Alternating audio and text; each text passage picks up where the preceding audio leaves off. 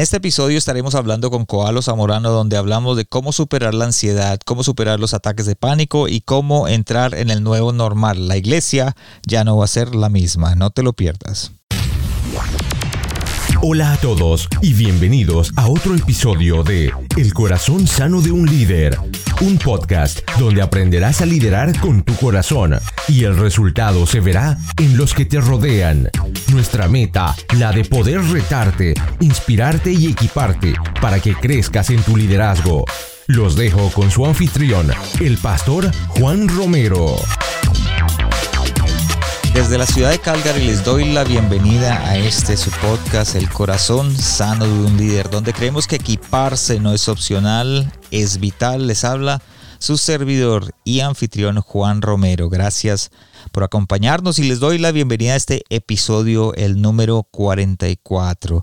Y antes de introducir a nuestro invitado de hoy, quiero recordarles que estamos celebrando nuestro primer aniversario de estar al aire, un año de compartir con ustedes aquellas entrevistas y aquellos, eh, aquellas ideas que Dios nos ha dado y queremos celebrarlo con ustedes nuestros fieles oyentes. Y como ya saben, estamos rifando cuatro libros en total, dos en la página de Facebook y dos en la cuenta de Instagram y solo tienes que seguir las instrucciones en cada página para poder obtener una oportunidad de ganar estos libros espectaculares. Así que vayan a la página de internet de Facebook, vayan a la cuenta de Instagram, ingresen eh, sus emails o sus nombres, compártanlo si pueden compartirlo, porque yo sé que van a haber eh, ganadores en medio de nosotros. Por otro lado, tengo una buena noticia para aquellos que son líderes de célula, líderes de grupos familiares, para aquellos que lideran un ministerio, para aquellos que son maestros o para cualquiera que de alguna manera tienen que comunicar el mensaje del Evangelio y en algún momento llevar aquella palabra. Esto yo le llamo el arte de predicar. Y la Escuela de Predicadores del Pastor Felipe Echeverri y el Corazón Sano de un Líder han establecido una sociedad donde puedes inscribirte en este fabuloso seminario y obtendrás un 10% de descuento adicional del precio final. Pero dejemos que el pastor Felipe Echeverry sea el que lo explique mucho mejor. Hola a todos, soy Felipe Echeverry, pastor de Iglesia en Bogotá, y quiero invitarlos a considerar la Escuela de Predicadores, un proceso de formación de 12 clases dividido en cuatro módulos que te guiarán para formarte como predicador relevante de las escrituras en el mundo moderno. Cada clase está pregrabada online y hay una cartilla digital en PDF que acompaña cada curso. Puedes conocer más en eclesiaviva.co slash edp o buscas en Google Escuela de Predicadores con Felipe Echeverri. Aprovecho este espacio de formación y tengo un beneficio especial para todos los que hacen parte del podcast El corazón sano de un líder. Dios les bendiga. Muchas gracias. No sé ustedes, pero a mí nunca me enseñaron a predicar. Aprendí lo, lo que sé, lo básico, y me tocó desarrollar mi propio estilo y desarrollar mi propia manera de predicar. Así que esta es una buena oportunidad para que profundices en el conocimiento acerca de la predicación y en el estudio de las escrituras. Ahora sí, vamos a introducir a nuestro invitado de hoy, Coalo Zamorano. Y si se te hace familiar ese nombre es porque es un nombre ya establecido dentro de la música cristiana en español. Él es mexicano de nacimiento, felizmente casado con su esposa Lorena, padre de dos preciosas hijas. Y si te estás preguntando dónde has escuchado ese nombre o dónde lo has escuchado a él, él aparte de tener sus propios proyectos como solista, ha colaborado y escrito una gran cantidad de canciones con grandes artistas como Marcos Witt, Jesús Adrián Romero, Danilo Montero y muchos más. Además de esto, es el autor de un libro llamado No estás solo, donde habla sobre la ansiedad y los ataques de pánico, una etapa que él mismo sufrió, una etapa que él mismo experimentó. Entonces, no perdamos más el tiempo y vamos a nuestra conversación que yo sé que va a ser de, de bendición para ti. Hola a todos, gracias por estar con nosotros en un nuevo episodio del Corazón Sano de un Líder, donde creemos que equiparnos no es opcional, es vital. Hoy tengo un invitado especial, una persona que eh, yo admiro, Coalo Zamorano. Gracias por estar con nosotros, Coalo. No, gracias a ti, Juan. Gracias por tenerme aquí en tu podcast. Para empezar, cuéntanos dónde estás y pues para que la gente sepa, eh, aunque yo sé que mucha gente conoce quién es Coalo, pero dónde estás y qué estás haciendo en este momento. Pues estoy en Dallas, Texas. Vivimos en Dallas, Texas, acá en Estados Unidos y estoy en mi casa. A raíz de toda esta crisis, la cuarentena y todo lo demás, pues estamos guardados en casa. Ya se está calmando un poquito la cosa acá donde, en el área donde yo vivo, pero, pero aquí estamos en casita con mi familia, mi esposa. Tengo mi esposa y tengo tengo dos hijas, pero la mayoría se casó. Entonces nos quedamos nada más con la chiquita de casi 17 años. Sí, así estoy yo igual, estoy en Calgary y estoy metido en, casa con mi familia. ¿Cómo ha sido este cambio en tu vida? Eh, porque obviamente una de las cosas que, que, sé es que tú salías y eras invitado y, eso tuvo que afectar tus decisiones y tus finanzas también. Sí, exactamente. Eh, realmente Em, Dios ha sido fiel, mano, porque, porque a pesar de que pues prácticamente he viajado muy poco este año, sí. ya para estas alturas, mayo, yo tenía que haber estado volando por ahí de unas 40 mil millas y creo que llegué, llegué a 15 mil por ahí nada más. O sea, casi una tercera parte, o sea, dos terceras partes de viajes ya no, ya no hice y, y por el resto del año. O sea, los viajes realmente ya no van a existir por el resto del año, pero aún así, pues, hemos visto que Dios, Dios es muy fiel y, nos ha cuidado muy bien. Entonces, este, estamos bien, te digo, estamos tranquilos, tenemos mucha paz y gracias a Dios no nos ha afectado el tema del virus como enfermedad. Em, nadie de mi familia cercana, tengo amigos que sí han sufrido, ¿no? Inclusive de pérdidas de familiares por esto, así que yo estoy muy agradecido que nos ha cuidado en esta parte. No, nosotros también y gracias por, por compartir. Eh, algo que sabemos de Coalo es que obviamente es eh, eh, esposo, es padre, es em, salmista o cantante para aquellos que eh, de pronto están escuchando el episodio y dicen, bueno, que es un salmista? Es un cantante de música cristiana o de música hacia Dios. Eh, pero también algo que, que, no sabía era que eras autor y tú tienes un libro que se llama No estás solo. ¿Cuándo escribiste ese libro? Este libro lo escribí como en el 2000, híjole, voy a decir 2012, por ahí 2013, ya ni me acuerdo, pero fue, lo escribí casi seis años después de que yo pasé por una crisis de ansiedad muy fuerte, ¿no? Sí. Yo luché con una crisis de ansiedad, ataques de pánico, ataques de ansiedad. En principios de 2006 empezó todo. Duró como casi dos años esta crisis. Después, gracias a Dios, salí, pero me tardé, me tardé un tiempo en como hablarlo, decir lo que me pasó públicamente. Este, después de unos años tengo una amiga que ya no trabaja ahí, pero ella trabajaba en una editorial. Ella era una de, los, de las vicepresidentes y ella, fue la que me animó mucho a escribir un libro, a, a, ponerlo en papel, ¿no? Y, ahí fue que escribí este libro que se llama No estás solo. Muchas de las personas experimentan, experimentan estos, um, eh, diríamos, estados de ánimo. Eh, ¿Y qué es eh, un ataque de ansiedad o que es un ataque de pánico para aquellos que de pronto dicen, bueno, no sé qué es o de pronto no me identifico porque mucha gente lo ha escuchado, pero no sabe ni qué es. O a lo mejor le ha pasado y ni, cuenta tiene que le ha pasado, ¿no? Exactamente. Eh, bueno, un ataque de ansiedad es como decir, es como, es como cuando tienes ansiedad, pero multiplícalo por 100. Ok. es, es, ya, ya se convierte, ya no nada más es que, ay, me siento un poquito ansioso, sino que ya la ansiedad tomó control de tus pensamientos, de tus decisiones, de, aún de tu, cuerpo físico, porque un ataque de ansiedad o de pánico te hace pensar que físicamente te va a pasar algo. Y tengo amigos que, que inclusive han terminado en el cuarto en el hospital, en la zona de emergencias, porque piensan que están un ataque al corazón, no pueden respirar. Y cuando llegan al hospital les dicen, los, los checan rápido, de todo dicen, tú estás bien. Y ahí es donde les dicen, te dio un ataque de ansiedad, un ataque de pánico. Eso fue lo que te pasó a ti, ¿verdad? Yo nunca terminé en el hospital. No, no, pero te sentías como que, según lo que escribiste, te sentías como que no pasara nada.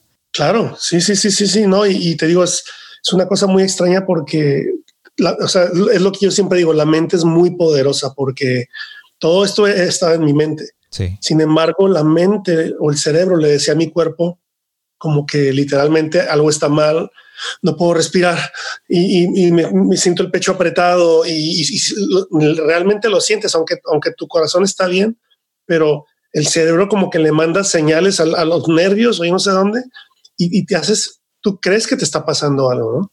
algo que he aprendido y creo que como lo hablo la parte pastoral, el pastor que, hay en mí está hablando en este momento es, eh, es importante hablar en la iglesia del pánico y la ansiedad.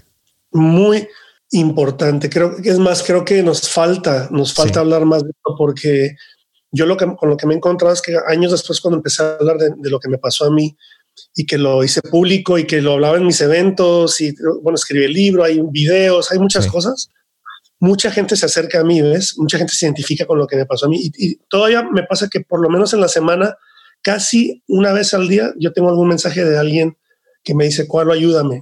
Y, una de las cosas que más me han llamado la atención y, hasta cierto punto me da como lástima y compasión al mismo tiempo es por gente que me dice es que en mi iglesia no me entienden. Hablé con el pastor y me dice que ore, que ore más, que me falta orar otros les han dicho que están endemoniados. Sí. Entonces, em, imagínate, o sea, es, es yo, yo, creo que no nomás nos falta hablar del tema, pero nos falta instruirnos en el tema. ¿Cómo yo como pastor puedo manejar eso si alguien viene aquí en mi iglesia y me pregunta eso? ¿Cómo lo puedo manejar yo?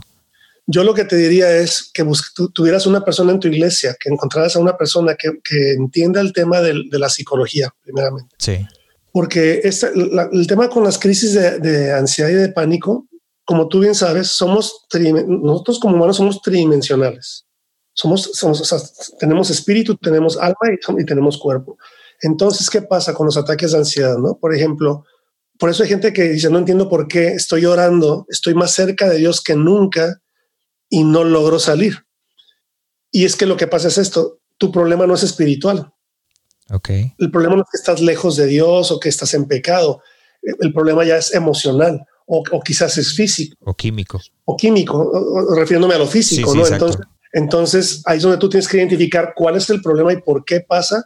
Porque uno, muchos pastores, pues todo siempre es espiritual, ¿no? Y el diablo, el diablo, y no, y Entonces, si no, si no entiendes es el tema, necesitan prepararse para entender el tema y no es de que tú les vas a resolver el problema, pero por lo menos puedes decir, ¿sabes qué? yo creo que necesitas ver a esta persona para que te ayude y te aconseje. Eso fue lo que yo, tuve que hacer. A mí me ayudó un psicólogo cristiano a entender por qué me estaba pasando lo que me estaba pasando. ¿no? Y, yo creo que eso es muy importante cuando tú como pastor identificar a un par de personas en tu iglesia que te puedan ayudar a cuando llegue un caso así, que tú no tengas que resolverles la vida, sino decirles, mira, sabes que te voy a recomendar a esta persona, él es un buen psicólogo, es de la iglesia.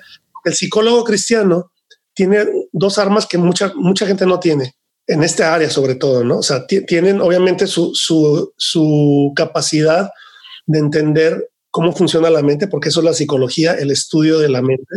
Y, y los otros que son cristianos, que conocen la palabra de Dios, entonces saben cómo combinar estas dos fuerzas que ellos tienen. Y lo que me pasó a mí es que esta persona que me ayudó me hizo entender con la Biblia. ¿ves? Sí. Él nos sacó su libro de psicología o sea, él me dijo muchas cosas que él estudió de la química en el cerebro, la adrenalina, cómo funciona el cerebro, bla, bla, bla, que eso me ayudó muchísimo. Pero también me dijo, mira, la Biblia dice esto, y la Biblia dice esto, y la Biblia dice esto. Y yo así era como que, oh, wow. O sea, yo había leído esos versículos, pero nunca me había, nunca había entendido qué tan importante era para luchar esto que yo estaba pasando, ¿no?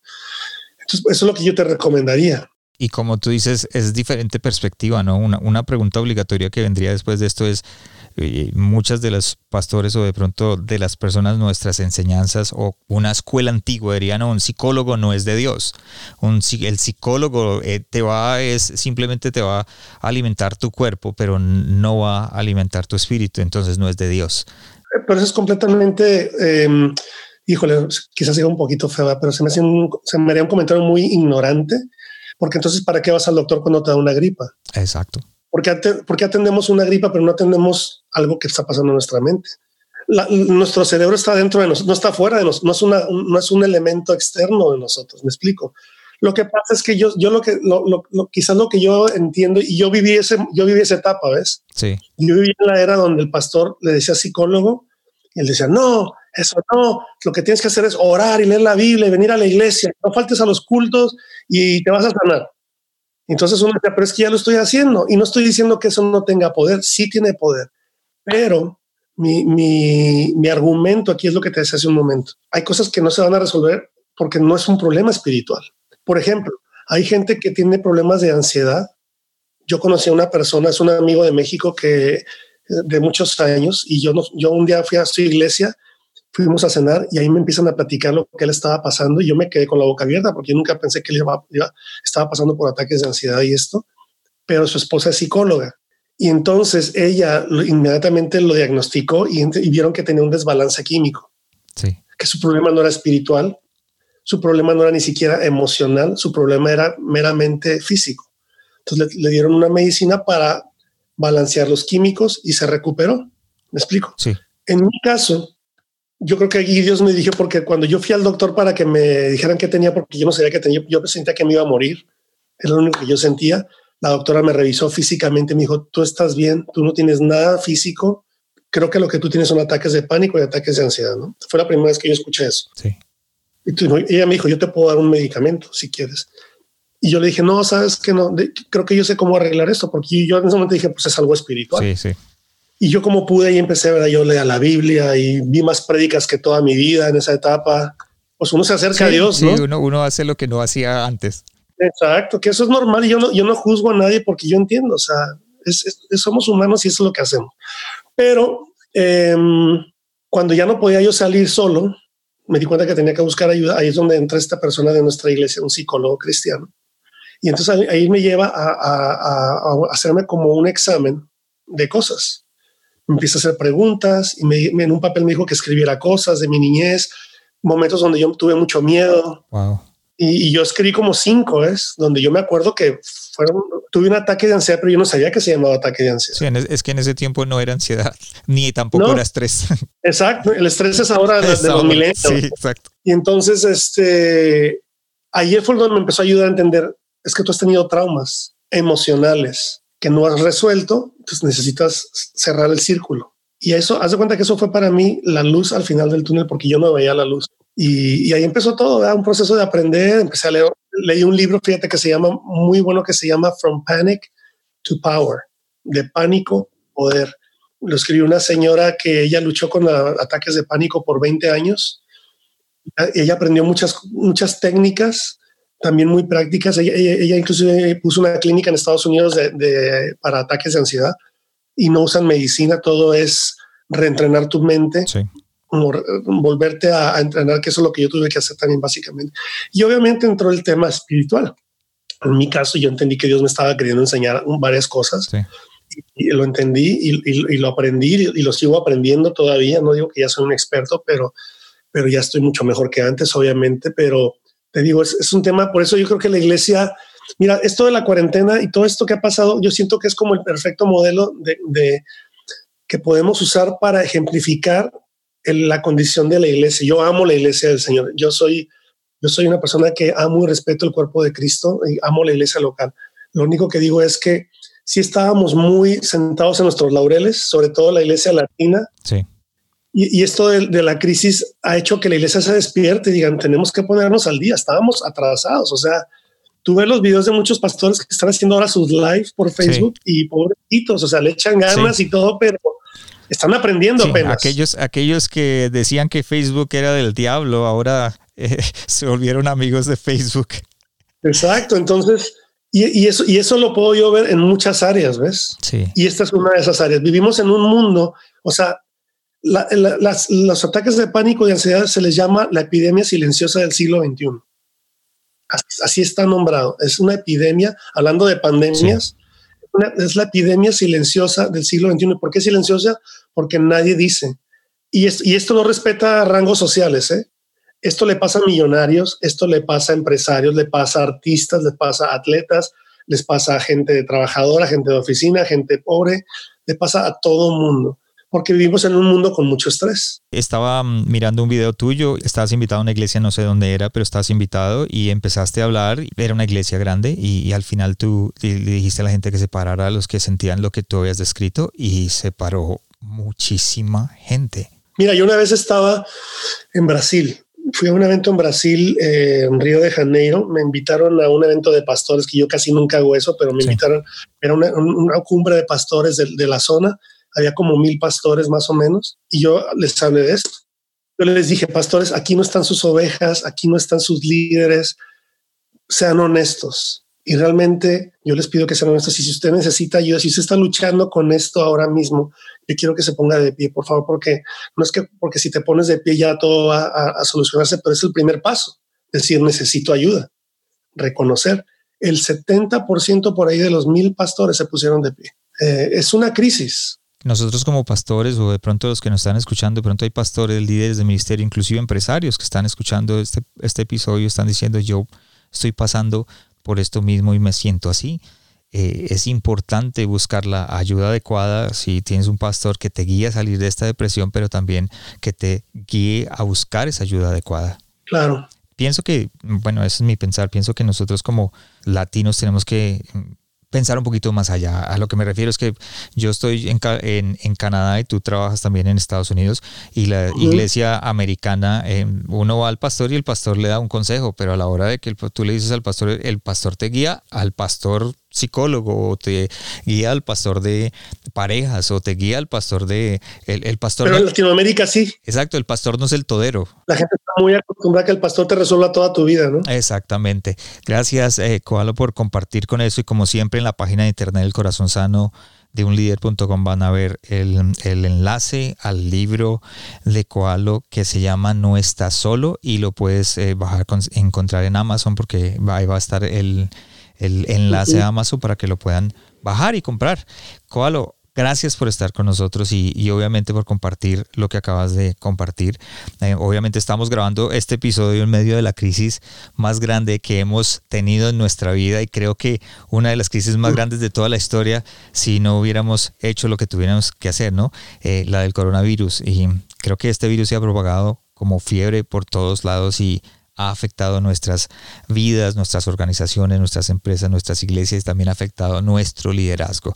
Em, y obviamente eh, la pregunta es que tenemos que reinventarnos. ¿Cómo tenemos que reinventarnos? ¿Cuál es el nuevo normal? ¿Qué piensas tú? Yo creo que, em, número uno, lo que dice Roma, quiero, quiero mencionar lo que dice Romanos 12.2. Romanos 12.2 dice, no, te, no, no nos conformemos, no se conformen a este mundo, sino transfórmense, sino cambien su manera de pensar y de ser.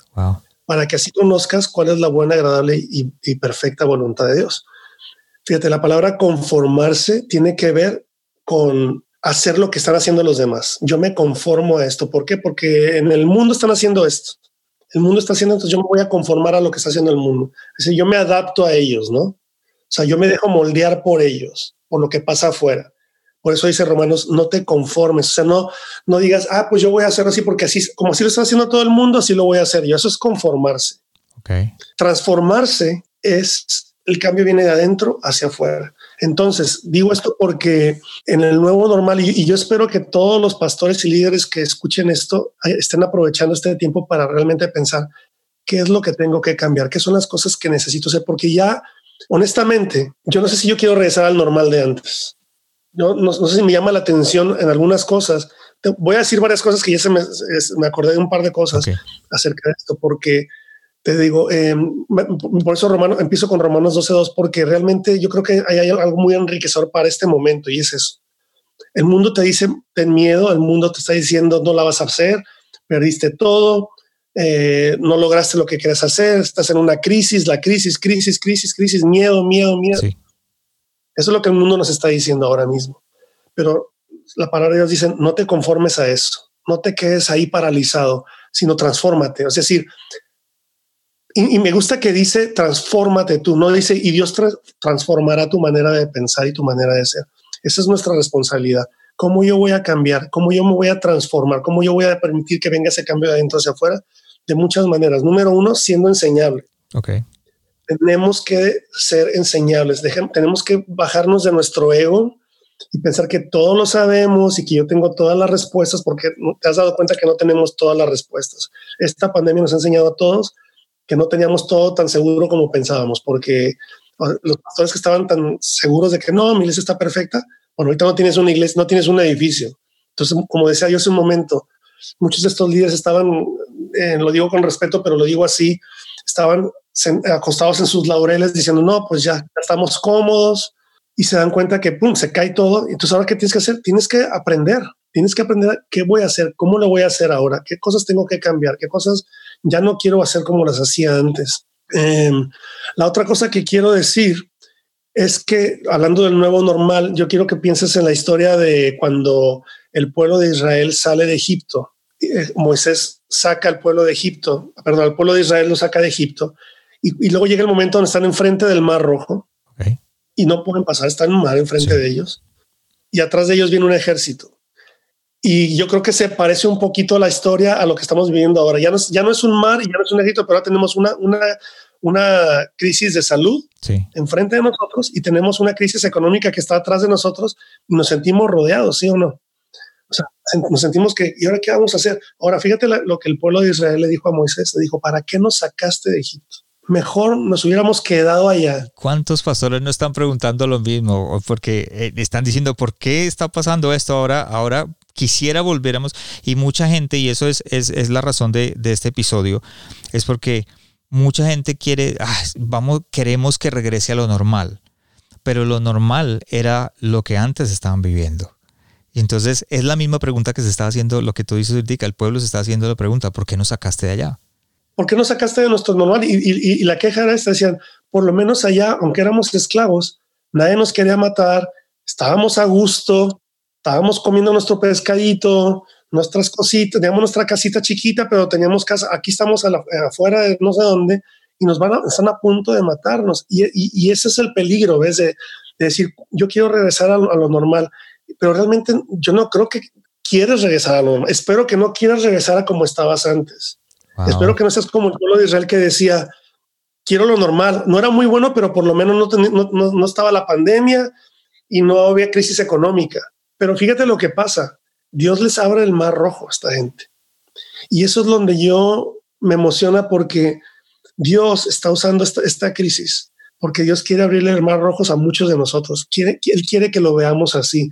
Hemos conocido a Dios de una manera muy básica. Sí, sabemos que Dios nos ama, sabemos que Dios está con nosotros, ¿verdad? Y, nadie duda de eso.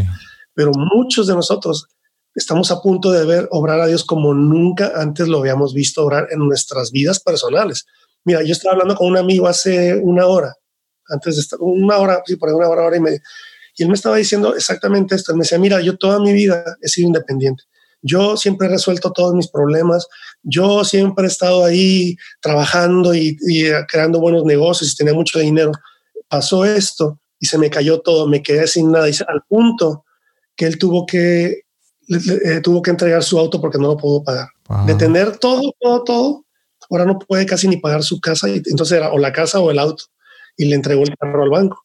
Y él me decía, pero sabes que nunca he visto a Dios como ahora, como Dios ha, suplido nuestras necesidades. Y yo le dije, le dije, pero le dije, es que eso es exactamente el punto que yo siento en mi corazón, que en esta etapa el nuevo normal es que vamos a ver a Dios como nunca antes lo habíamos visto que vamos a, vamos a ver sus, obrar a él como las historias de la Biblia, pero ahora lo vamos a vivir en carne propia. Lo que le pasó a Elías con la viuda, ¿te acuerdas? Él le dice, la Biblia dice, no, pues ya me queda poquito para comer yo, mi hijo y yo, y morirnos. Sí. O sea, ese era su normal. Y Elías dijo, no, consíguete los cántaros, yo te voy a llenar esos cántaros de aceite. Y eso es lo que Dios quiere hacer, eso es lo que yo, yo siento muy fuerte en mi, en mi ser, que Dios quiere mostrarse como, como, como esa viuda, como, o sea, llenarle los cántaros a la viuda, abrirle el mar rojo a varios, a muchos de nosotros. Cuando Lázaro eh, se muere y ya, ya tiene cuatro días de muerto, que era oficialmente, después de tres días de muerto, según las leyes judías, ya no había ni posibilidades de, que nadie resucitara. Y por eso Jesús no llegó antes, porque dijo, no es que voy a hacer lo que todo el mundo piensa que no se puede hacer, lo imposible. Entonces, ahora mismo todos estamos en nuestras casas diciendo, es imposible. ¿Cómo le voy a hacer? Mi, amigo me decía, yo pienso en mayo, bueno, ya pagué las cuentas de mayo, pero luego pienso en junio y luego pienso en julio, agosto. Y yo le decía, sí, está bien. Pero por eso Jesús nos enseñó a orar diciendo, el pan nuestro de cada día, lo hoy. Yo tuve esa misma revelación esta semana que estaba leyendo eh, y están estos discípulos después de la crucificación de, Jesús y, van de camino a Esmaús y, y, ellos se encuentran con Jesús y dicen, no, pues es que si ustedes no se dan cuenta, eh, perdimos todo. Eh, él era todo para nosotros, él iba a ser el rey, el, el, que el Mesías, el que nos iba a sacar de donde estábamos, nos iba a poner aquí arriba. Y creo que todo el mundo estaba pensando eso mismo antes de la pandemia. Ahora nos quitaron todo, nos movieron el piso, nos quitaron el tapete, como digo yo. y, ahora decimos, bueno, ¿qué, qué vamos a hacer? Y, creo que el punto de vista tuyo es, tenemos que, que buscar a Dios en nuestra realidad, en la de ahora. Y, sabes qué otra cosa, Juan, también que quiero decir, que porque eh, eh, yo creo que también estábamos muy acostumbrados a, a, tenerlo todo y estar cómodos. Sí. Y yo le hablaba a mi amigo acerca del versículo que dice en Filipenses 4:13, todo lo puedo en Cristo que me fortalece. Y ese verso lo usamos para muchas cosas, pero realmente a veces no, digo, yo lo he usado mal también, ¿no? Me voy a comer esta hamburguesa porque todo lo puedo en Cristo que me fortalece. Sí, pero realmente cuando leemos los versículos antes de este verso, nos damos cuenta que Pablo lo que decía es, he sabido vivir en escasez, en, en, ¿cómo se dice? En abundancia, de salud, porque todo lo puedo en Cristo que me fortalece. Y yo creo que, yo creo que tenemos que entender que si ahorita tenemos escasez, no significa que nos falta fe, no significa que no creemos en Dios o que Dios nos abandonó, no. Simplemente es, es una temporada donde no vamos a poder tener todo lo que quisiéramos tener, no, yo sé y yo, yo estoy seguro que nunca nos va a faltar nada, no, nos va a faltar el pan en la mesa, pero hay tiempos, hay tiempos de escasez, hay tiempos de llorar, tiempos de reír, hay tiempo de todo, ¿no? Entonces, yo quiero animar de veras a la gente que nos escucha de que no se sientan como, como mal, como que fallé porque no tenemos todo, porque no te, hoy más pude comprar, o, como mi amigo que tuvo que, él me dijo, mano, me dice, yo me sentí tan mal, nunca, dice, yo, yo, me han pasado muchas cosas en la vida, pero nunca me había sentido así cuando tuve que entregar el carro, cuando se llevó, cuando llegaron, llegó la grúa y se llevó mi carro y se me dio una, me sentí tan vergonzoso. Yo le dije al revés, porque tú tomaste una, una decisión muy buena, o era el carro o era tu familia. Y tú dijiste mi familia. Eso, eso no tiene nada de vergüenza, al contrario, ojalá más personas hicieran eso. Creo que en este momento la iglesia está en, en esa incertidumbre, ¿no? De que qué va a pasar. Eh, creo que muchos pastores, muchos líderes, inclusive eh, personas que tienen empresas, están ahorita pensando, bueno, ¿qué va a pasar conmigo? ¿Qué les recomendaría a ellos tú? Que confíen en el Señor, que pongan, yo sé que es la frase más cliché que podamos decir este tiempo, pero te quiero leer un par de versos para, no, es no es una idea mía, pero eh, les voy a leer en el Salmo, Salmo 33, partir del versículo 12. Déjenme más aquí, que, déjame a mí que eh, tengo que abrir esta, aquí lo tengo ya. Dice, a partir del versículo 16, dice, el rey no se salva, espérame, no se salva el rey por sus muchos soldados, ni por su mucha fuerza se libra el valiente. Vana esperanza de victoria es el caballo, a pesar de su mucha fuerza no puede salvar. Es decir, yo sé que como pastores, como líderes, estamos viendo qué hacemos y cómo le hacemos, eh, qué debemos de hacer, y etcétera, etcétera, etcétera. Y queremos con nuestra propia inteligencia, em, estrategia, resolver todo. Y está bien que usemos nuestro cerebro, está bien que, que pensemos, porque para eso tenemos ese cerebro. Pero yo lo que les quiero retar es que no pongan toda su confianza en lo que pueden hacer ustedes como humanos, porque aquí dice, no se salva el rey por sus muchos soldados Vana esperanza de victoria es el caballo, a pesar de su mucha fuerza no puede salvar. Luego dice, pero el Señor cuida de los que le temen, de los que esperan en su gran amor. Él los libra de la muerte y en épocas de hambre, dice, los mantiene con vida. No dice los mantiene con riquezas, los mantiene con un montón de cosas, los va a mantener con vida. Vas a tener lo que necesitas. Esperamos confiados en el Señor. Él es nuestro socorro y nuestro escudo. En Él se regocija nuestro corazón porque confiamos en su santo nombre. Yo les quiero, yo les quiero animar de veras que, que así como se oye tan fácil, no es fácil, porque una de las cosas que yo entendí cuando pasé por la crisis de ansiedad fue que tuve que reaprender a confiar en Dios. Una lección que yo aprendí muy, muy sencilla, pero muy difícil de hacer es em, confiar en Dios significa, confiar significa soltar. O sea, confiar es el equivalente a soltar. Yo no puedo decir que yo confío en ti, pero no, no, te, no te doy mi confianza y digo, ten. O sea, si yo confío en ti, pero nunca te dejo las llaves de mi carro y nunca te doy las llaves de mi casa, entonces realmente no confío en ti, plenamente estoy hablando, ¿no? Sí. Entonces, lo mismo en nuestra vida y lo que está pasando ahora mismo. Tú no puedes decir, ah, sí, confía en Dios. No, es que confía en Dios, entonces suéltale las riendas a Dios. Suéltale tus problemas a Dios, suéltale tu crisis a Dios, suéltale tu angustia a Dios, suéltale tu, tu, miedo de que qué voy a hacer con la iglesia, qué va a pasar, suéltaselo. Y una de las pruebas y uno de los frutos, creo yo, más tangibles de, alguien que confía en Dios, como dice aquí, dice, en Él se regocija nuestro corazón porque confiamos en su santo nombre. Yo mira, yo, yo he visto personas que aparentemente no tienen todas las cosas, pero son las personas más felices del universo. Y por otro lado, he visto gente que tienen todo, sí. los más miserables del universo. ¿Por qué? Porque el que tiene, aunque tiene poquito y no, que no lo tiene todo, ha decidido confiar en Dios y por eso él puede alegrarse en el Señor. Que eso me lleva a otro punto, si me permites, Juan, decir esto que creo que es muy importante. Este va a ser como, como el punto tres, voy a decir, de lo que estoy diciendo ahorita, que tiene que ver con nuestra actitud. Creo que por la pregunta que me dice ¿qué, qué pueden hacer los pastores ahora mismo? Sí. Tengan una buena actitud ante esta crisis, tengan una buena actitud hablando de Romanos 12.2, transforma tu mente, transforma tus pensamientos, transforma tu manera de ser para que tengas una buena actitud. Em, fíjate, la, actitud no se determina ni por las personas ni por las circunstancias. O sea, tú puedes tener una buena actitud o una actitud mala independientemente si las personas tienen algo contra ti o las circunstancias contra ti.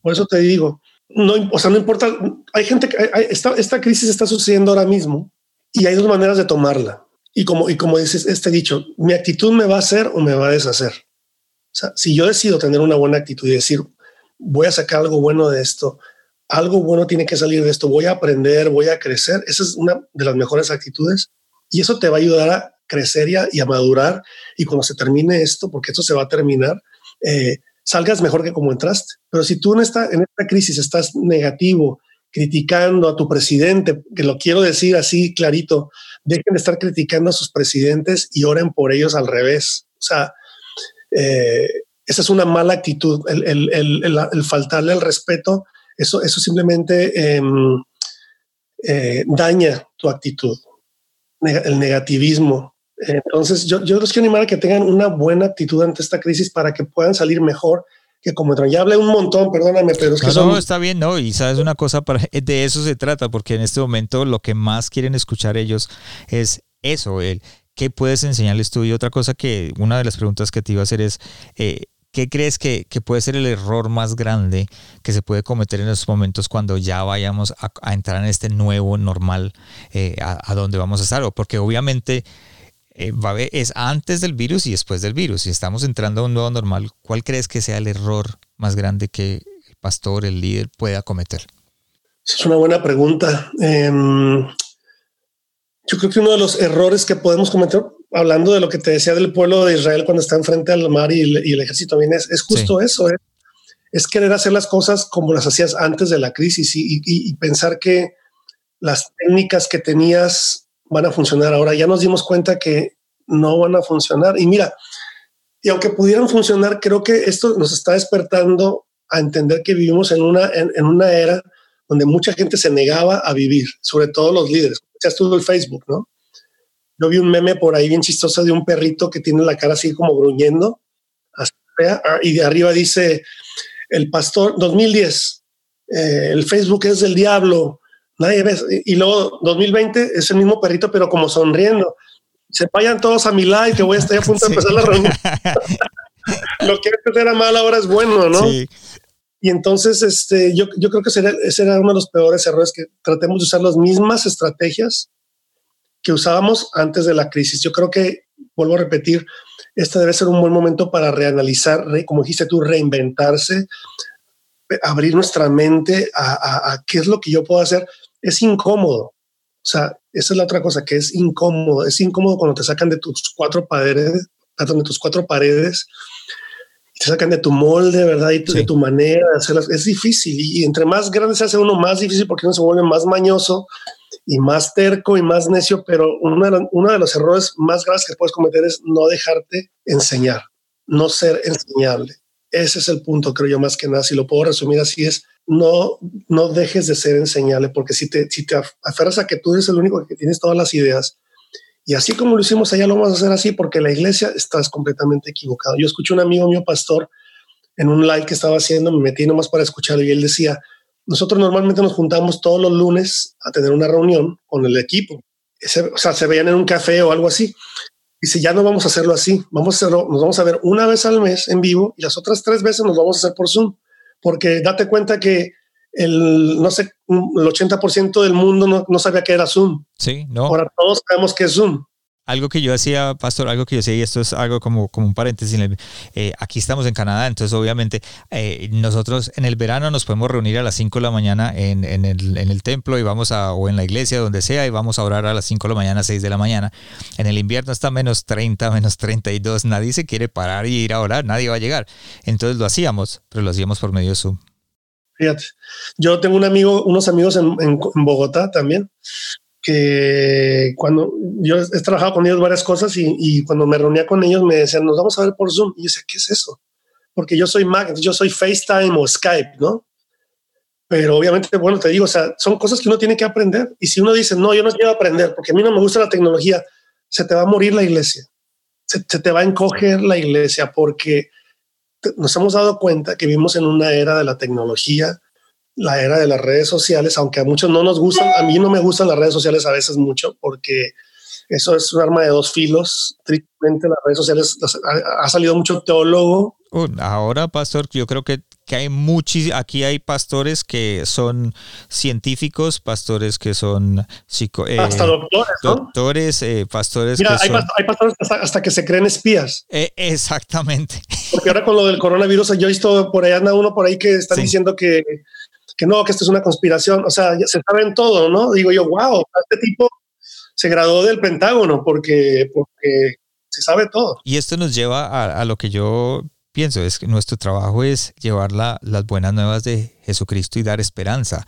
Y hay herramientas como el Zoom, que nadie lo conocía, como dijiste tú, que ahora todo el mundo lo conoce, y hay muchas más herramientas en las cuales podemos usar para alcanzar esas personas, eh, para poder llevar la palabra, para poder darle esperanza a mucha gente. Simplemente tenemos que, como dices, como lo dijiste al principio, reinventarnos, re, como que reestructurarnos.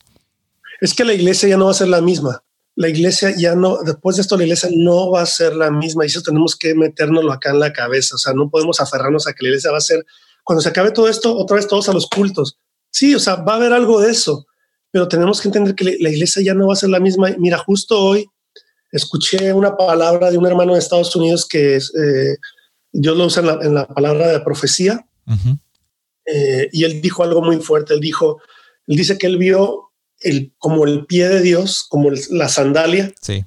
que venía, iba, iba a pisar la tierra. Y él le dijo, Señor, nos vas a destruir. Él dijo, no, no, no, esto no es para destruirlos, es que estoy poniendo mi, ¿cómo se dice? La, mi, en inglés se dice mi, my footprint, o sea, mi huella. mi huella. Mi huella de mi pie la estoy poniendo en la tierra porque va a ser, la, la iglesia va, va, se va a extender, o sea, la huella de la iglesia, ah, bueno, dice que él vio la huella, que pisó la tierra y dejó una huella muy grande que, que casi cubría toda la tierra, y luego decía la iglesia. ¿Ves? Pero eso, eso no va a ser porque ahora de repente se van a abrir un montón de iglesias de repente por todos lados, no va a pasar esto que estamos haciendo tú y yo. La iglesia, o sea, el alcance de la iglesia va a ser de otra manera, ¿ves? Sí. Nuestra iglesia acá en Dallas, eh, nuestro pastor tiene una, una, visión de que Dios le, le dijo 300, luego 3 mil, luego 30 mil, luego 300 mil y 3 millones y algo así, ¿no? Sí. Bueno, la iglesia tiene ya más de 30 mil miembros, entonces ya, bueno, ya llegamos a 30 mil, ahora son 300 mil. Ya es un número, ya es, ya, o sea, es otra cosa y meter 300 mil debajo de un techo es difícil, entonces tiene que hacerlo. Pero aunque, son, aunque son muchos campos, ¿no? Pero, pero igual, o sea, eso, eso, eso está hablando de un reto logístico impresionante. Pues resulta que con la pandemia, creo que la segunda o tercera semana de estar haciendo los servicios en línea, les llegó el reporte que se han conectado 300 mil personas wow. en un fin de semana. Y fue como que Dios le dijo, ahí están tus 300 mil. No eran como tú pensaste que iba a ser. Y ahí está la, y eso es la, lo que yo te digo, o sea, tenemos que estar abiertos a que Dios no piensa como nosotros. Sí, los planes de Él son diferentes a los de nosotros. Nuestra mente es muy chiquita, o sea, la, nuestra mente es muy chiquita y a veces queremos que nos, supuestamente nosotros sabemos qué es lo que va a hacer Dios y cómo lo va a hacer. Perdónenme, pero no tenemos la menor idea de lo que Dios está pensando y los, y los planes que Él tiene acá son completamente, cuando tú ves, no, un edificio Él está viendo reuniones Zoom, ¿ves? O sea, sí. Eh, no sé, un montón de cosas, pero, pero definitivamente creo que tenemos que ser más enseñables. Y yo creo que esa es el, el, la clave y creo que es la razón por la que existimos como, como podcast, es poder enseñar a aquellas personas que necesitan esa ayuda, que en este momento se están preguntando qué debo hacer. Y una de las cosas que tenemos que hacer es ser enseñables. Mi mamá decía, el oro viejo nunca eh, aprendí a hablar. y algo que, que yo siempre tuve en eso en mi mente es tenemos que estar constantemente aprendiendo. Algo que dijiste hace mucho tiempo, dijiste cada proceso nos enseña algo. Y mm, creo que si no aprendemos en este proceso, eh, a dónde Dios nos quiere llevar, cuál va a ser el nuevo normal para cada uno, no, no, no normal para todos, no la iglesia, yo no creo que toda la iglesia vaya a ser eh, igual que antes, sino para cada uno.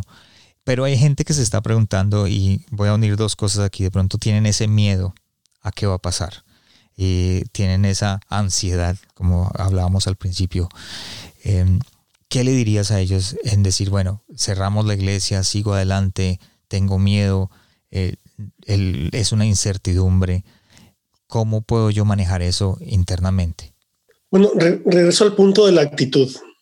Regreso al punto, porque tu actitud en esta situación te va a hacer o te va a deshacer. Si tú, tomas una actitud de miedo, de que, ay Dios, pues, ¿qué voy a hacer? No sé qué voy a hacer, pues cierro la iglesia. O sea, número uno, tenemos que pensar no con nuestras emociones, no podemos tomar decisiones de acuerdo a nuestras emociones, porque nuestras emociones siempre nos van a traicionar. O sea, el miedo, aunque es parte espiritual, pero también es, una emoción. Siento miedo, me da miedo. Claro, a mí muchas cosas me dieron miedo, pero igual yo me aventé. Yo me acuerdo de niño, me daba miedo tirarme de una piedra a una, a una alberca, pero con miedo y todo me tiré. O sea, el miedo no me detuvo de tirarme, ¿sí me explico? O sea, el miedo no me controló.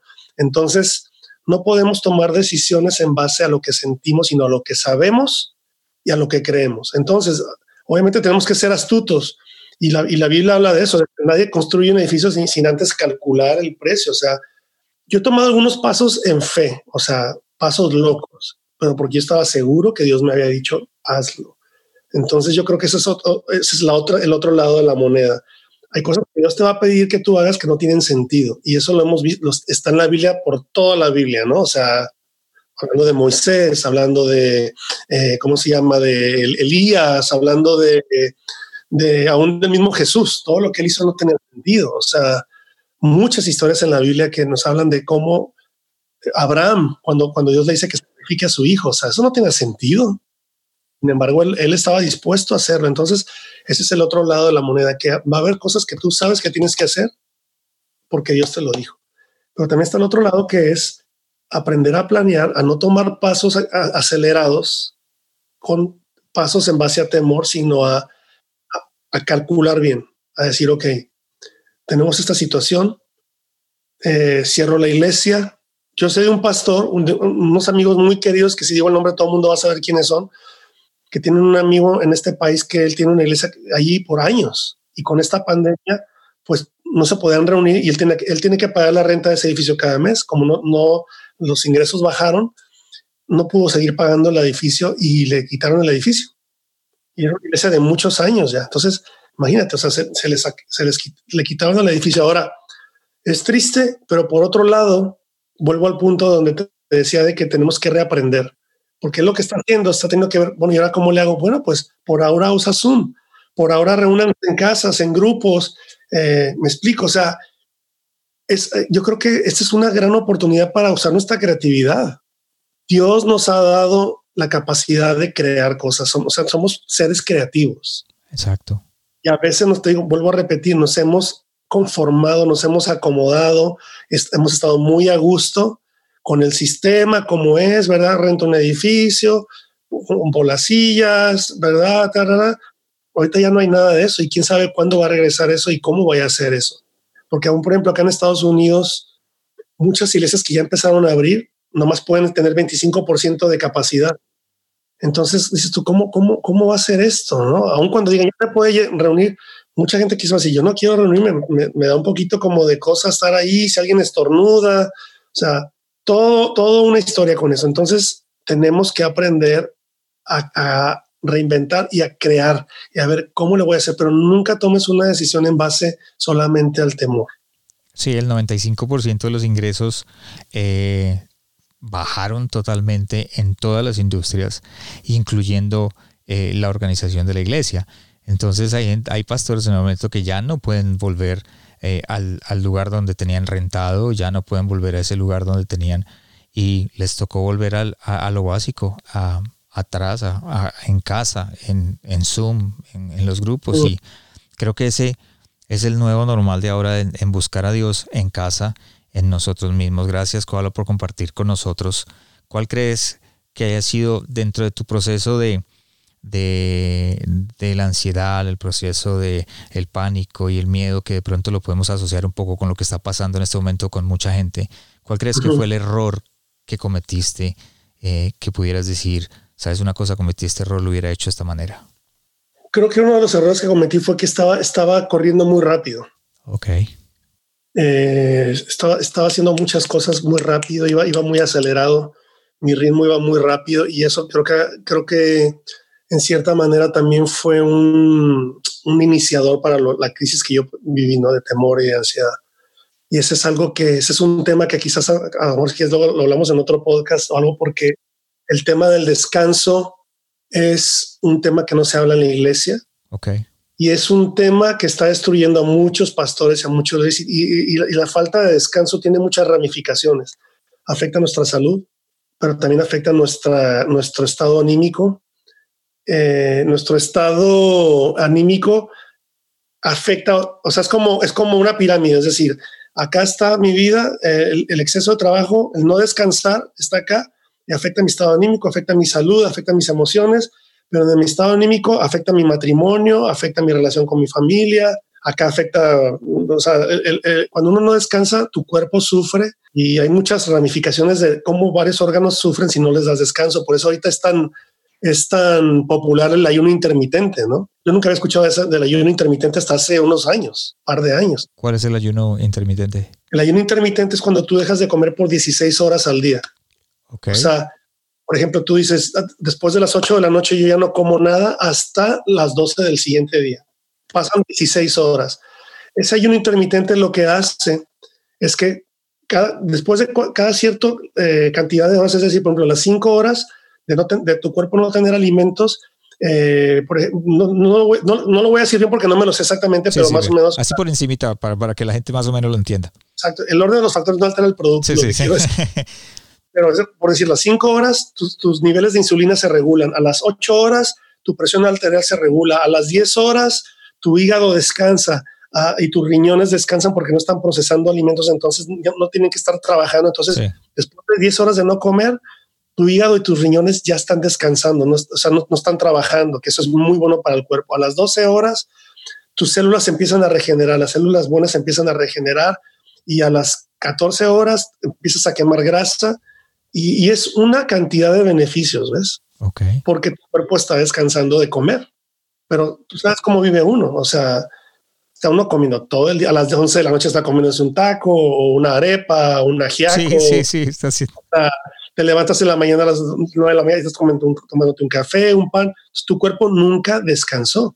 Por, por eso están, hay tantas enfermedades, o sea, es parte del problema de tantas enfermedades, porque el cuerpo no está descansando. Y ese es un principio bíblico, es, es un mandamiento bíblico. El descanso es el cuarto mandamiento, no es, no es de que Dios dijo, ay, pues cuando quieran descansar, no, es el cuarto mandamiento que dice guardarás el día de reposo. El no hacer eso, que es lo que, por por la pregunta que tú me haces, en mí causó, parte de mi problema fue que yo no estaba descansando, entonces yo estaba abusando mi cuerpo y eso también causó un trigger en que yo pasara lo que pasara. Mucha de la gente que yo, con la que yo hablo de esto y les pregunto, mucho tiene que ver con su exceso de trabajo. El, el estrés en el que vive la gente hoy en día es muy alto, ¿es? ¿Por qué? ¿Por qué estrés? Y fíjate, esto es interesante. ¿Por qué? ¿Por qué tenemos tanto estrés? Porque queremos más de lo que podemos tener. Y mucha gente está trabajando como loco porque quieren una casa más grande, porque quieren un carro más chévere, porque quieren tener una mejor vida. Entonces se están matando literalmente para tener esas cosas. Y ahora veo, puedo hacer un, paralelo con en el, momento de que, le, que los pastores están haciendo lives todos los días a las 8 de la noche están trabajando todos los días, están haciendo uno al mediodía, están haciendo otro. Eh, yo sé que están en el esfuerzo, yo pienso que en, su mente ese es el esfuerzo de no perder sus ovejas de las iglesias para que la iglesia siga sintonizada, pero en un momento tienen que descansar, ¿verdad? Claro, mira, eh, nuestro pastor es el, yo aprendí esto de nuestro pastor acá en Dallas, ¿no? Y cuando Dios le habló de todo este tema del descanso hace ya varios años, eh, Dios, le habló a él y le dijo que había muchos pastores y muchos líderes que estaban muriendo antes de tiempo. Dios le dijo a él, dijo, hay muchos pastores que se están muriendo y no era su tiempo, pero su exceso de trabajo, de no descansar. Es que el no descansar, Juanes, te lo voy a explicar así bien rápido. El descanso es como el diezmo. O sea, es decir, Dios nos ha dado dos cosas para administrar en esta vida, recursos y tiempo. No podemos hacer con eso más que administrarlo, ser buenos mayordomos. En los recursos, en, las finanzas, en el dinero que Dios, nos, que Dios nos permite tener, Él nos pide el 10%, ¿cierto? Y el diezmo es un tema que lo tenemos muy claro, la mayoría del mayoría, Sí. Pero, el diezmo es el primer 10%, no es el final 10%. Dios quiere las primicias, ¿no? Sí. Y dice, si tú me das el 10%, yo voy a, voy a bendecirte y voy a redimir tu 90% y, y bla, bla, bla. Así como entendemos el diezmo, así es el descanso. Dios dice, tú descansa un día a la semana y yo me encargaré de bendecir tus otros seis días. ¿Ves? Ok. Entonces, ¿qué, pasa cuando no diezmamos? ¿Qué, ¿Qué, es lo que le decimos a la gente cuando no diezma? ¿Qué, es lo que tú le dices a tu gente cuando no diezma? Sí, que, le, que sí, les dicen, les decimos, si no, si no diezmas, va a haber, vas a traer eh, una maldición de Dios a tu vida. Ok. En tus finanzas, o etc. Pero ¿qué decimos del descanso? Si no descansas, ¿qué es lo que va a pasar? Y, no es de que Dios te maldice, pero es que tú mismo, por no descansas, entonces tu exceso de trabajo te lleva a enfermedades, obviamente, o sea, físicas, enfermedades emocionales o mentales como ataques de pánico, ataques de ansiedad, crisis emocionales. Eh, yo una vez estaba con un consejero, éramos varios ministros de alabanza y trajeron un consejero para darnos una, una como una, un, foro de información y él nos decía, él tiene un consultorio, este señor, en, Houston, abierto al público. Él es cristiano, pero él dice que su 70-80% de sus clientes son pastores. Y de esos 70-80% de los que llegaban a su consultorio pastores, la mayoría de ellos llegaban quemados, tronados, con problemas de pornografía, de adulterio. Y cuando iba a la raíz de todo, era todo empezó porque estaban cansados. Del exceso de trabajo, se descuidaron, bajaron la guardia y empezaron a tomar decisiones equivocadas. Mira, las peores decisiones que yo he tomado en mi vida es cuando he estado cansado. Tú, tú no tomas tus decisiones, tus, tus mejores decisiones es cuando estás fresco. Sí, en la mañana temprano. cuando... tú te sientes centrado, ubicado. ¿Cuándo es cuando tomas las peores decisiones? Cuando es, ay, ya no me importa. Sí, está bien. Oye, papá, ¿puedo ir con mis amigos? Son las 11 de la noche. Ay, sí, ve, no me molestes. Estás cansado, no te importa. Y luego de repente el niño se va y lo atropella un carro, ¿verdad? Dios guarde, pero esto, ¿por qué le dije que sí? Porque la peor decisión fue hecha cuando estabas cansado. Yo, y, este es otro tema también que se puede hablar después. Yo eh, fui adicto a la pornografía por muchos años, muchos años. Y todavía, o sea, cristiano, casado, luché mucho con la pornografía. Eh, los momentos donde yo más estuve susceptible a ver algo y que en ocasiones no lo busqué, no es de que yo rentaba una película, pero salía algo y me, y me costaba cambiarle al canal, era después de un evento, después de haber ministrado, después de haber estado en este congreso y Dios me usó y tres horas ahí cantando y predicando y Señor y llega uno al hotel explotadísimo. La gente piensa que uno llega al hotel flotando, pero uno llega arrastrando los dedos así ¡ah! a la cama, ¿verdad? Yo llegaba y me tiraba en la cama cansado, prendía la tele para como medio desconectarme y pues una de la mañana, ahí está uno cambiándole al canal, de repente, pum, salía algo. Sí. Y yo, ay Dios, y pum, lo cambiaba. Pero luego decía, me regresaba como, yo creo que ya pasó esa escena. Pero sí me explico, ya estaba tomando malas decisiones porque estaba cansado. No era el diablo, ay, el diablo me quiere destruir. Sí, el diablo me quiere destruir, pero yo también estaba poniendo de mi parte. Entonces, el descanso tiene muchas ramificaciones, ¿ves? La falta de descanso tiene muchas ramificaciones que nos afectan. Por otro lado, si honramos a Dios con nuestro descanso, va a haber muchas bendiciones también. Así que eh, no, sé, no, me acuerdo la pregunta, pero aprovechar, no, no, aprovechar el tiempo que estamos en este momento descansando para eh, reestructurarnos y para comenzar de nuevo en lo que Dios quiere hacer en este nuevo normal en lo que vamos a entrar. Gracias, Coalo, por, por abrir tu corazón, por ser transparente. Me, me encanta eso porque hablas de, de ti mismo, de quién eres. Y pues obviamente para terminar, como siempre, tengo cinco preguntas que le hago a todos mis invitados y la primera es de los hábitos que tienes diariamente, ¿cuál es el que más ha afectado tu liderazgo? Em, eh, cuando me lo hiciste al principio, me, me dijiste las preguntas, yo ya tenía esa respuesta y se me olvidó ahorita. lo que más ha afectado mi liderazgo es mi falta de disciplina. O, tu falta de disciplina. Sí. Y, pero la ha afectado a, mal, ¿no? Porque pues obviamente... O sea, me ha, afectado a mal. O sea, el que a veces no soy muy disciplinado. Ok, ok, ok, gracias. La dos, ¿cómo te has preparado para el siguiente paso en tu llamado? Pues justo ahora estamos en, estamos, eh, mi esposa y yo estamos entrando a un internado. Sí. Estamos también por nuestros sueños plantar una congregación. Ok. Lo que viene en nuestro llamado, ¿verdad? En la, asignación que Dios tiene para nosotros en, la, en la siguiente etapa de nuestra vida y nos estamos preparando ahí. Estamos, estamos ahorita en un internado en nuestra iglesia, eh, comenzando apenas, ¿no? Para ser entrenados y, aprender cómo hacer iglesia de acuerdo al ADN de, nuestra iglesia que estamos acá en Dallas. Tercera pregunta, ¿cuál fue tu último o cuál fue el último libro que leíste o el que le recomendarías a otros líderes? Les recomiendo que lean este libro que está impresionante, se llama La Biblia. Ok. no, mira, honestamente yo soy muy malo para leer, o sea, te lo tengo que decir porque no me, a mí no me importa aparentar cosas que no son. Te digo, me encanta tu, tu transparencia. ¿Cuál es el hábito que tienes que ha afectado tu liderazgo y todo el mundo me contesta algo bueno y me, me desarmaste porque me dice, no, la indisciplina, yo, ¿qué hago ahora? ¿Qué digo? obviamente, pero excelente, no, gracias por, por tu transparencia y, obviamente recomendamos tu libro para que lo lean. No, mira, he leído algunos libros, eh, o sea, pero te lo digo, yo no crecí con la, la, la ¿cómo se dice? Con la rutina de leer. Sí, sí, Leo un montón, a mí me cuesta mucho leer. Entonces, este, pero he leído varios libros que me, me agarraron y los leí así. O sea, cuando yo, ah, yo, si yo leo un libro es porque digo, quiero leer ese libro y lo leo en una semana, ¿no? Sí. El libro que leí yo que me, me gustó mucho fue el libro del pastor Brian Houston de la iglesia Hilson que se llama Ama, Vive y Lidera. Live, Love, Lead. Y hay, hay, cosas muy prácticas ahí que le enseña para ser un buen líder. Ok, perfecto. Eh, ¿De quién o de qué estás aprendiendo en este momento? Estoy aprendiendo, em, estoy aprendiendo mucho porque esta cuarentena me ha ayudado a, escuchar muchas personas que normalmente uno no, escucha. Este, sí. Em, o sea, ellos no saben que yo estoy aprendiendo de ellos, obviamente. Sí, sí, sí. He estado escuchando más a este pastor Stephen Furtick. Sí. Eh, me gusta mucho su, su, lo que él está hablando. Eh, obviamente en, en, Gateway, nuestra iglesia, nuestros pastores son tremendos maestros que nos están enseñando mucho, estoy aprendiendo mucho de ellos también.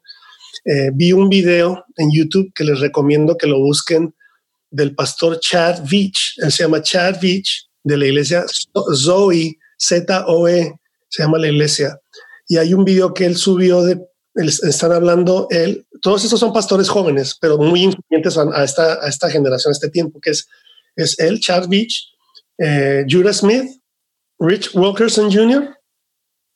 y Carl Lenz de Hilson.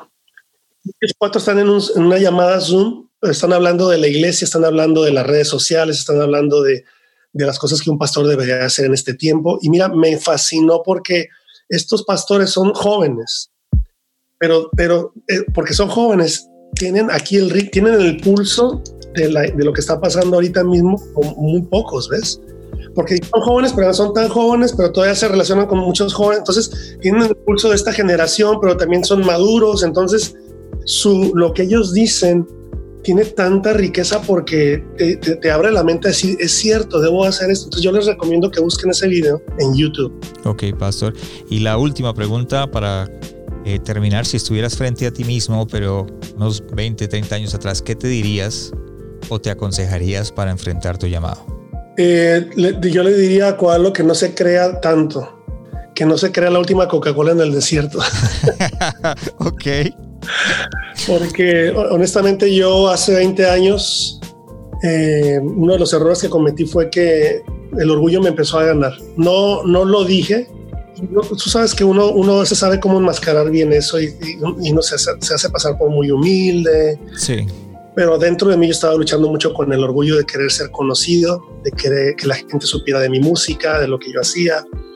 Y eso obviamente me, me traicionó, porque yo, yo creo y estoy seguro quizás, no sé, ¿verdad? Yo, yo no sé exactamente todo lo que Dios hace, ¿verdad? Uno dice, no, Dios hizo esto, pero a veces lo decimos tan ligeramente. Yo quiero pensar que Dios en ese momento, él, él quitó cosas de mi vida que a mí me gustaban mucho porque él sabía que eso me iba a echar a perder. Y yo le doy gracias a Dios que me lo quitó, porque si no, sí me hubiera echado a perder. Entonces, si yo algo le podía decir al Koalo de hace 20, 25 años es eso, decirle, Koalo, tranquilo, sé feliz con lo que tienes, con quién eres, no necesitas aparentar cosas, no necesitas que lleguen muchas personas a tus eventos para estar seguro de quién eres. Tu identidad no está en lo que haces, sino en lo que tú eres. Eso es lo que yo le diría.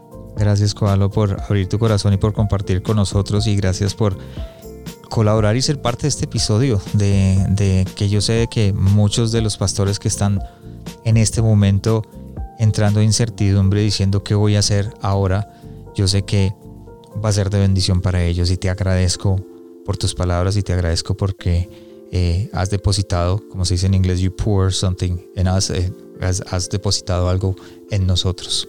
Ay, no, pues gracias Juan, un placer.